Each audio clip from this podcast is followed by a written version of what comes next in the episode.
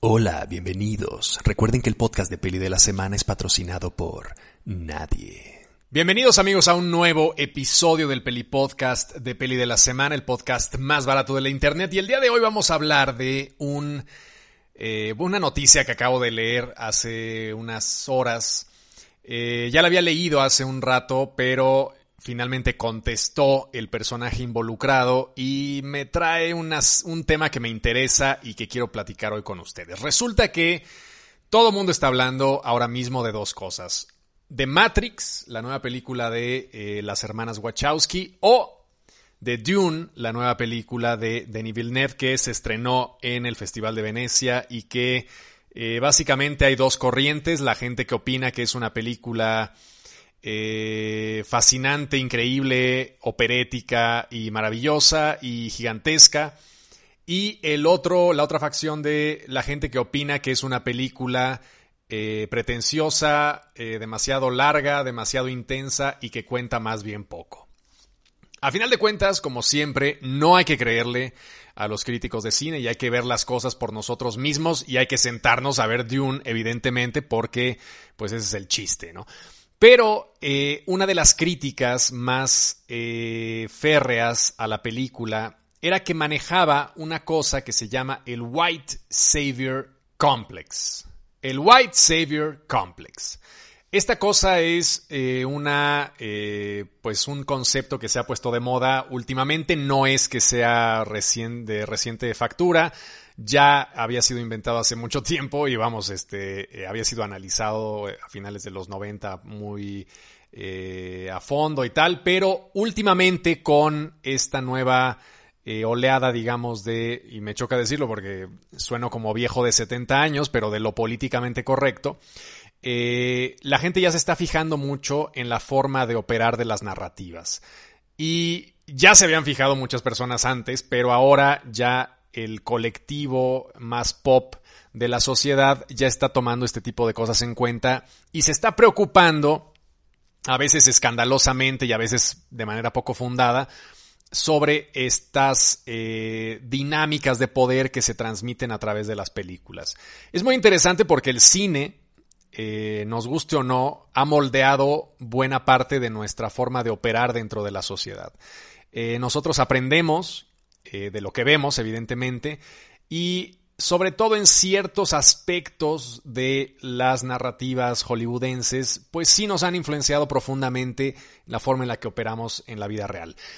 No les digo más, el amor romántico lo hemos aprendido precisamente de las comedias románticas y de alguna manera vemos cómo esta, eh, este, esta meta final del amor, la idea de eh, acabar con una persona, a través de una serie de obstáculos que nos va poniendo la vida y finalmente se encuentra el amor eterno que se encuentra en todas las comedias románticas que encontró este, Julia Roberts en eh, Pretty Woman, que encontraron en La boda de mi mejor amigo al final y que encuentran en prácticamente todas las películas que parten de una premisa en donde una pareja está sumida en una serie, en un caos emocional o donde una persona está sola y va encontrando poco a poco a esta pareja que lo complementa y luego al final hay este amor perfecto donde todo mundo se la pasa de puta madre y eh, se quieren mucho. Entonces, ese ejemplo tan sencillo de lo que el cine significa para nuestra forma de eh, comportarnos dentro de la sociedad,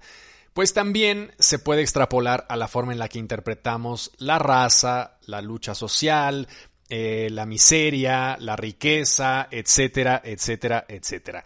Evidentemente ninguno de nosotros es amigo de un CEO de un eh, Mass Media Corporation, pero evidentemente todos los que vimos eh, Succession y los que estamos esperando la tercera temporada de Succession, estamos ansiosos por verla y sabemos y podemos medianamente intuir de qué va la vida de un CEO este, de un Mass Media Corporation, ¿no? Como el, como el patriarca de Succession. Entonces, partiendo de esto, lo que decían los críticos es lo siguiente. La película de Dune es una película, independientemente de si te gustó o no te gustó, que en su centro tiene este White Savior Complex, que es la idea de que un hombre blanco llega a un lugar racializado a salvar la cosa, a modificar la dinámica.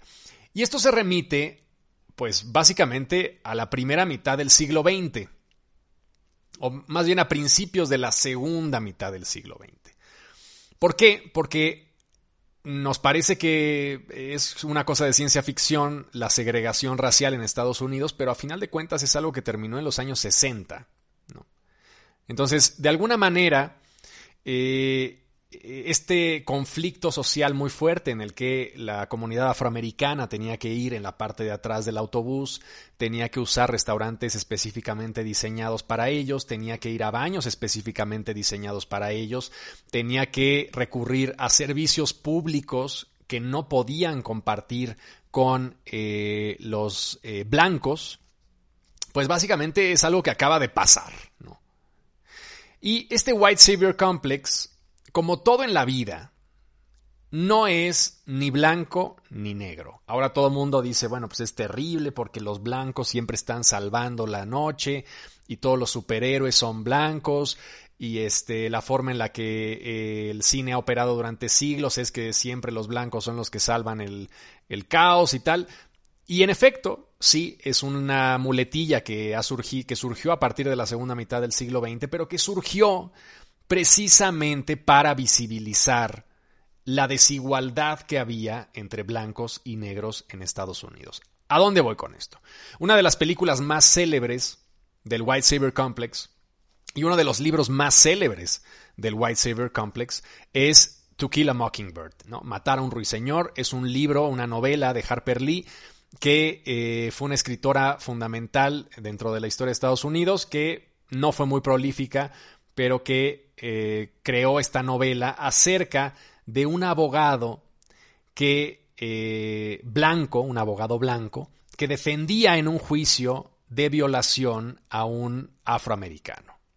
La historia más o menos, a grosso modo, es básicamente una mujer acusa a un afroamericano de haberla violado en Estados Unidos, en un estado sureño de Estados Unidos, eh, cuando la segregación está a todo lo que da y los negros son vistos como eh, personajes no deseados, como eh, con una sexualidad muy intensa, cosa que también se veía de aquella, que eran, este, los catalogaban como sujetos hipersexualizados y propensos a las violaciones. De hecho, si, ustedes ven en algún momento esta película de Griffith, El nacimiento de una nación, que es básicamente una película que va a favor del Ku Klux Klan, es una película de principios del siglo XX.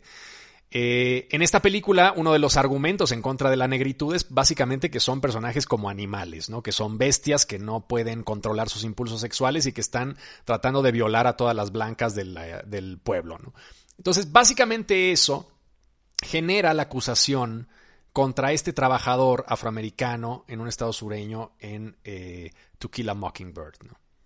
Y curiosamente la historia va en torno a que un connotado este, eh, abogado del medio de la ciudad decide defender al negro que nadie quiere defender. Y toma el caso. Y poco a poco va investigando y evidentemente el hombre era inocente y estaba siendo falsamente acusado por esta chica que además su padre tenía una serie de, de, cuestiones ahí este, fuertes en torno a la comunidad y bueno, surgen en torno a este caso todos los vínculos afectivos y los, las traiciones y los odios que los vecinos de la comunidad se tienen entre sí y que tienen contra la comunidad afroamericana. Entonces la novela causó eh, estupor, ¿no? Es una novela clásica de Estados Unidos y se adaptó en 1962 a una película con Gregory Peck que fue fundamental y que sigue siendo un clásico y que creo yo que es una película dinámica y que me gusta y que la disfruto. La, la habré visto hace 10 años por última vez. Pero siento que al menos la recuerdo con gusto. La novela, que es de 1960, se llevó el Pulitzer Prize y bueno, fue, fue todo un suceso. ¿no? Ahora, en esta novela, evidentemente, la comunidad afroamericana y el afroamericano acusado toman un papel secundario frente a la postura de este hombre blanco que está luchando contra los suyos y que está tratando de rescatar a un hombre injustamente acusado. Entonces el White Savior Complex es este complejo del blanco salvador que replica un poco la dinámica de este tipo de producciones en las que un blanco salva a una comunidad, salva a un afroamericano, etc. Otros ejemplos, por ejemplo, son eh, A Man Called Horse, que es esta historia de un blanco que es adoptado por una tribu Sioux y que eventualmente eh, se convierte en una especie de revolucionador de la tribu y que, bueno, pues es una especie como de el Mesías blanco en una comunidad eh, indígena del norte de Estados Unidos, ¿no? Entonces, ese tipo de cosas ahora son mal vistas, pero en aquel entonces funcionaban como dispositivos revolucionarios de decir, oye, fíjate nada más la historia, o sea, como para enganchar a los lectores blancos, tenías la historia inspiracional de este blanco que estaba defendiendo a unos negros de manera acusados de manera injusta. Entonces, no todo es, digamos, blanco y negro. Porque estos productos que hoy calificamos como retrógradas y que hoy calificamos a lo mejor si pones, estoy seguro que si uno pone en una clase de cine en el CCC To Kill a Mockingbird, muchos de los jóvenes dirían, ah, esto es el clásico White Savior Complex y, y claro, evidentemente es una película racista porque está dejando atrás cualquier intento de emancipación propia de los afroamericanos que estén tratando de salir por sus propios medios y no dependiendo de la ayuda de un blanco, etcétera, etcétera. Pero entiendo ese comentario, pero lo que no entiende la gente cuando analiza estos productos del pasado es precisamente cuál era el contexto social del pasado. Porque estos productos fueron de los primeros en humanizar a la población afroamericana. Y suena como muy radical y suena como muy extremo, pero es cierto. Hasta antes de los años 60 los afroamericanos eran una eh, sociedad, una comunidad que tenía que estar relegada por ley. Las leyes estas del Jim Crow, que era toda la parte de la segregación racial en Estados Unidos, se acaban de abolir hace nada. Hace 80 años. Que para nosotros es un chingo porque ya no, no habíamos ni nacido. Pero en términos de un país, 80 años es nada. ¿no? Es absolutamente nada. Y claro, estos productos fueron motivados precisamente por la intención de algún blanco que decía, cabrón, hay que darle voz a este tipo de personajes.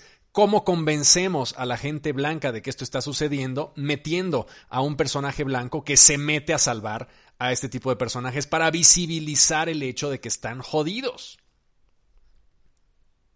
Y como esto, muchos otros conceptos había en la historia del cine estadounidense una serie de muletillas, este, que básicamente, eh, por ejemplo, el Magical Negro, ¿no?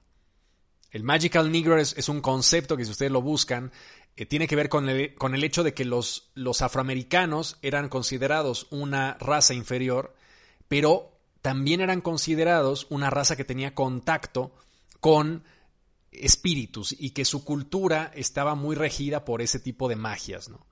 Entonces, claro, el operador vudú, el médico negro mágico que hacía, invocaba a los espíritus y salvaba al blanco, eran también muletillas del cine este, estadounidense que encasillaba a estos personajes en ellas. El noble salvaje, que es una cosa que también este, sigue hasta nuestros días eh, estudiándose mucho, porque finalmente está esta noción de la blanquitud, de menospreciar a una cultura, los entre comillas salvajes, y llamarlos salvajes así, y claro, eh, ser como condescendiente con ellos y decir, claro, es que son muy buenos, ¿no? El clásico, la, la clásica muletilla, yo soy totalmente apolítico, pero es una muletilla muy clásica de la política en México hoy, de que el pueblo es bueno, ¿no? Y el pueblo es sabio. Cabrón, realmente todos estamos jodidos y somos un pueblo jodido. Y somos secuestradores, y somos violadores, y somos asesinos, y somos gente que propensa a las intrigas, y somos este, una, una especie, los humanos, una especie muy propensa a la violencia por pura naturaleza. ¿no? ¿Cómo me vas a decir que toda la gente es buena? No me jodas. Evidentemente hay, hay más evidencia en contra de esto que nada, vamos, y sobre todo aquí en México, que somos cabrones. ¿no? Entonces, esa idea del noble salvaje, que es una especie de condescendencia hacia tribus eh, muy racializadas, tribus que estaban olvidadas, o hacia una, este, eh, a un sector de la comunidad que estaba relegado precisamente por su color de piel o por su eh, falta de ingresos económicos, pues es otro elemento también que se transmite a través del cine. La idea del noble salvaje, que, también es, se transmite a través del cine y de la política hoy como nunca. ¿no? Y claro, es muy entendible que critiquemos eso en el pasado y que miremos con ojo crítico, por ejemplo, a Griffith, ahorita que lo mencionaba con El nacimiento de una nación, porque evidentemente es una película racista que enarbola todos los, eh, todos los clichés a los que se asociaba la negritud, pero no por eso tendría que ser una película para incendiarla, ¿no? O para eliminarla, o para quitarla del mapa, porque no se explica precisamente el White Savior Complex que vendría en los años 60 si no tenemos primero a Griffith. Y no nos explicaríamos ahora la sociedad que tenemos ahora, avanzada, empujada por una serie de valores completamente nuevos, hoy precisamente eh, eliminándose ya esta, ley que penaba el aborto en México, la Suprema Corte acaba de fallar en contra de la, de la penalización del aborto, no se entendería eso sin los White Savior Films. ¿No? O sea, sin, sin, el White Savior Complex de los años 60. Porque todo es abonar a que el futuro sea mejor, que sea más equitativo. ¿No? También hay regresiones, evidentemente. ¿Qué está pasando ahora en Afganistán? En Afganistán en los años 60, 70 estaban de puta madre, como en Irán, que no había ni burcas ni nada, veías un país occidental, que no quiero decir que los occidentales seamos la verga, pero realmente estamos mejor que los talibanes ahora. Y claro, hay una involución de esos derechos y ahora los talibanes, estaba viendo el otro día, que colocan en el primer día de clases en una universidad en Afganistán, colocan ahora un divisor, que es una especie de cortinita estas de baño que usa este, la gente para, evidentemente, para bañarse, y las ponen en medio del salón para que de un lado de la cortina estén las mujeres y del otro lado de la cortina estén los hombres. Vamos, eso ya ni en el puto medievo, ¿no? Y claro, estamos así. Entonces, realmente esa conquista de derechos que nos permite ahora criticar el pasado es producto precisamente del pasado. ¿no? Y tenemos que verlo en su justa medida. ¿Y qué ocurre ahora? Lo que ocurre ahora es que estamos todos con el ojo pelón, a lo mejor pecando de exagerados, eh, tratando de, ver cuál es el pelito en el arroz de absolutamente cualquier producto pop que vea la luz. Estamos todos ahí, a ver, ¿cuántos? Y la gente está con su calculadora en la puta mano, haciendo, a ver, ¿cuántos afroamericanos hay en la película? Tac, tac, tac, tac, tac. ¿Cuántos asiáticos? ¿Cuántos? Ah, mira aquí. Hay solo un asiático en, en Dune. ¿Por qué chingados? Y, y, y a tuitear, ¿no? y claro, es completamente válido. Es completamente válido. Y de hecho, la conquista de derechos de la humanidad, todas las conquistas importantes de derechos, no se hicieron con moderación. Las hicieron las sufraguettes que todo el mundo pensaba que eran unas pinches locas, este, esquizofrénicas, neuróticas, histéricas, que votaron o eh, que, que, impulsaron el voto en Estados Unidos. Pero en ese momento todo el mundo las veía como las pinches locas. Ahora, un mundo en donde la gente no, en donde la mujer no pueda votar, es casi, bueno, es inconcebible, ¿no? Será solamente en Afganistán ahora, o en algunos países de, de Medio Oriente, ¿no? Pero es, esos derechos no se conquistaron pidiendo por favor las cosas, ¿no? Y claro, ahora nos toca a nosotros, a mí por ejemplo, sentirme a lo mejor fuera de lugar con las pugnas que a mí me parecen exageradas, por ejemplo, de esta crítica a Dune del White Savior Complex, ¿no? que se me hace un poco gratuita y que realmente, vamos, pues hay una novela que sustenta la narrativa, ¿por qué escoges a Timothy Chalamet y no escoges a, a un actor afroamericano, joven, a lo mejor Michael B. Jordan? No sé. Pero el caso es que no se hizo así, ¿no? y además una película espacial. O sea, siento yo que es una crítica eh, a lo mejor un poco ociosa. Pero también entiendo yo que esa crítica es una pequeñísima piedra de lo que será el futuro también, ¿no? Y es inevitable saber y entender que nosotros nos vamos quedando viejos conforme avanzamos en la vida, ¿no? Que nos vamos volviendo obsoletos. Y entonces nuestros valores, nuestro set de valores que construimos a lo mejor durante los primeros 18 años de vida, que veíamos a nuestros padres, que nos enfrentábamos a nuestros padres, que decíamos esto es lo nuevo, esto es lo que hay que seguir, valores nuevos, completamente distintos a los de la primera mitad del siglo XX, pues ahora se están quedando obsoletos también. Y es normal entender que nos estamos quedando fuera de ciertas luchas, al menos yo que ya soy un personaje que no tiene 20 años, ¿no? Y claro, es el ciclo de la vida. Uno dice, jamás voy a caducar, ¿no? Yo, a ver, tengo 18 años, evidentemente siempre voy a estar eh, a la última, siempre voy a estar pendiente de todo, siempre voy a estar entendiendo lo que los jóvenes tienen, porque no habría razón para, por la cual caducar, ¿no? Pero sin embargo, caduca uno. ¿no? O sea, ya yo, yo, tengo un TikTok que lo mm, tiro mi mierda ahí y no sé bien ni cómo funciona, ¿no? Y no quiero saberlo, o sea, ya son cosas que me rebasan, no sé qué, cómo funciona el, eh, el, Twitch, por ejemplo, ¿no? Y se ve que hay dinero ahí, pero ya mi, mi vejez me impide entrar ahí porque ya no siento que requiera entrar ahí, no, no se me antoja, o sea, por el puro gusto de no hacerlo, no lo hago. Y lo mismo ocurre con los valores y lo mismo ocurre con las luchas sociales. A final de cuentas uno se va quedando atrás. ¿no? Es nuestra labor tratar de permanecer lo más vigentes posible y entender más o menos lo que los jóvenes nos quieren decir.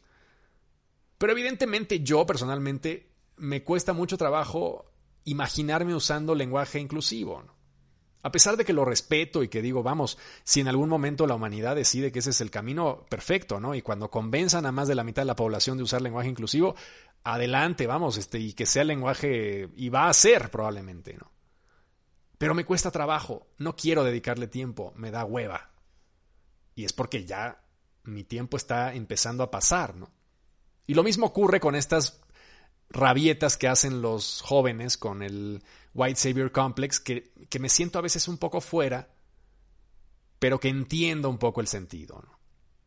A final de cuentas, Denis Villeneuve, para no hacérselas larga, el chisme era que hoy habló Denis Villeneuve y dijo, este, entiendo perfectamente lo del White Savior Complex, pero la película, que no hemos visto, y el libro, que yo no he leído, va un poco a criticar ese White Savior Complex. No lo sé. Ahí sí ya es una cuestión de apreciación personal, habrá que ver la película.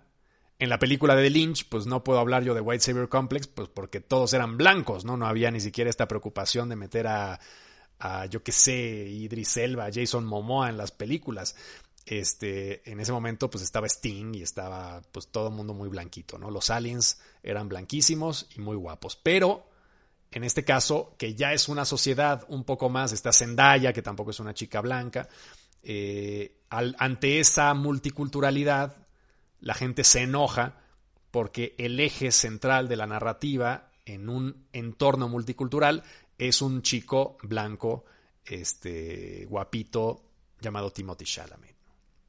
Entonces, tarea. Hay que hacer la tarea, hay que leer June. De hecho, estoy pensando, no, me, tengo, me temo que es un libro choncho.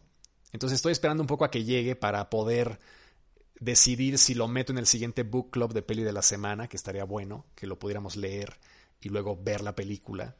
Este, el book club de, de octubre, pero estoy esperando a que llegue para ver cuántas páginas tiene, porque a lo mejor es una salvajada que no conviene este, entrar y a lo mejor son 500 páginas y no nos da tiempo. Pero en fin, hay que hacer la tarea. Y para quejarnos, también hay que quejarnos con un poco de base. Si ustedes sienten que el White Savior Complex está en estas películas, pues díganlo, pero también comprendan o entiendan un poquito de dónde viene toda esa idea del, complejo del Salvador Blanco, que no es otra cosa más que el activismo de hace 80 años. O sea, curiosamente, la bandera de lo retrógrada el día de hoy es lo que antes fue el activismo social pro derechos de los afroamericanos. ¿no? Entonces todo cambia, es muy interesante porque la historia de la humanidad es un crecer o cíclico y a veces se va para atrás, es una cosa medio impredecible, ¿no? Pero en este caso, los grandes activistas de los años 50 ya se están quedando cortos. Y no solamente se están quedando cortos, sino que si hicieran lo mismo que hacían durante los años 50 serían los retrógradas del día de hoy. Cosa que nos da hasta cierto punto esperanza y hasta cierto punto nos plantean un presente que pequeñísimamente, a pasos de tortuga si ustedes quieren, ha avanzado algo. ¿no? Algo ha cambiado. Un poco lo que hablaba con Maya Zapata el otro día. Algo ha cambiado. Nos quejamos, porque es nuestro derecho, vamos. O sea, los seres humanos jamás somos animales que jamás estamos satisfechos con nada. Y si hoy tengo el iPhone, pues mañana quiero el otro iPhone. Y si mi cámara toma estas fotos de puta madre que hace 10 años hubiera dicho yo, Dios mío, qué fotos toma el iPhone 8, pues ahora quiero el 13 porque ya trae foto de no sé qué y, un, y tres lentes y la chingada. Siempre queremos más.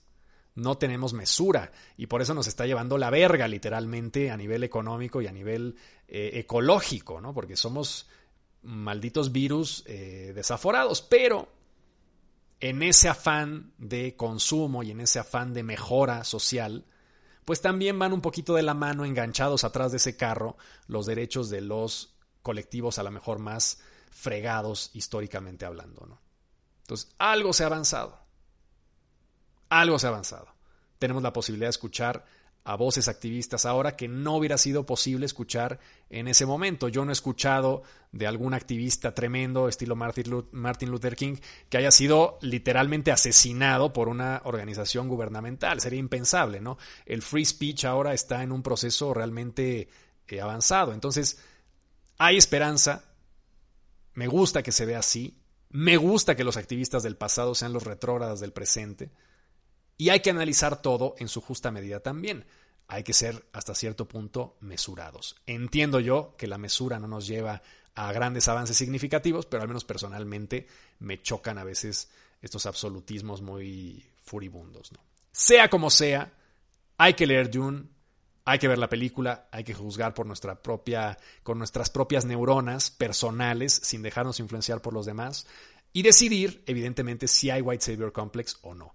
El objetivo de este podcast era decirles que el White Savior Complex en algún momento fue algo muy positivo que ayudó socialmente a un colectivo completamente olvidado, que eran los afroamericanos en Estados Unidos. En fin, les mando un abrazo fuerte y nos vemos el siguiente, ya no sé si domingo, lunes o martes, pero la siguiente semana les prometo que hay otro episodio del Peli Podcast de Peli de la Semana. Les mando un abrazo, hasta luego. Este fue el podcast de Peli de la Semana, el podcast más barato de la Internet. Y recuerda, el podcast de Peli de la Semana es patrocinado por nadie.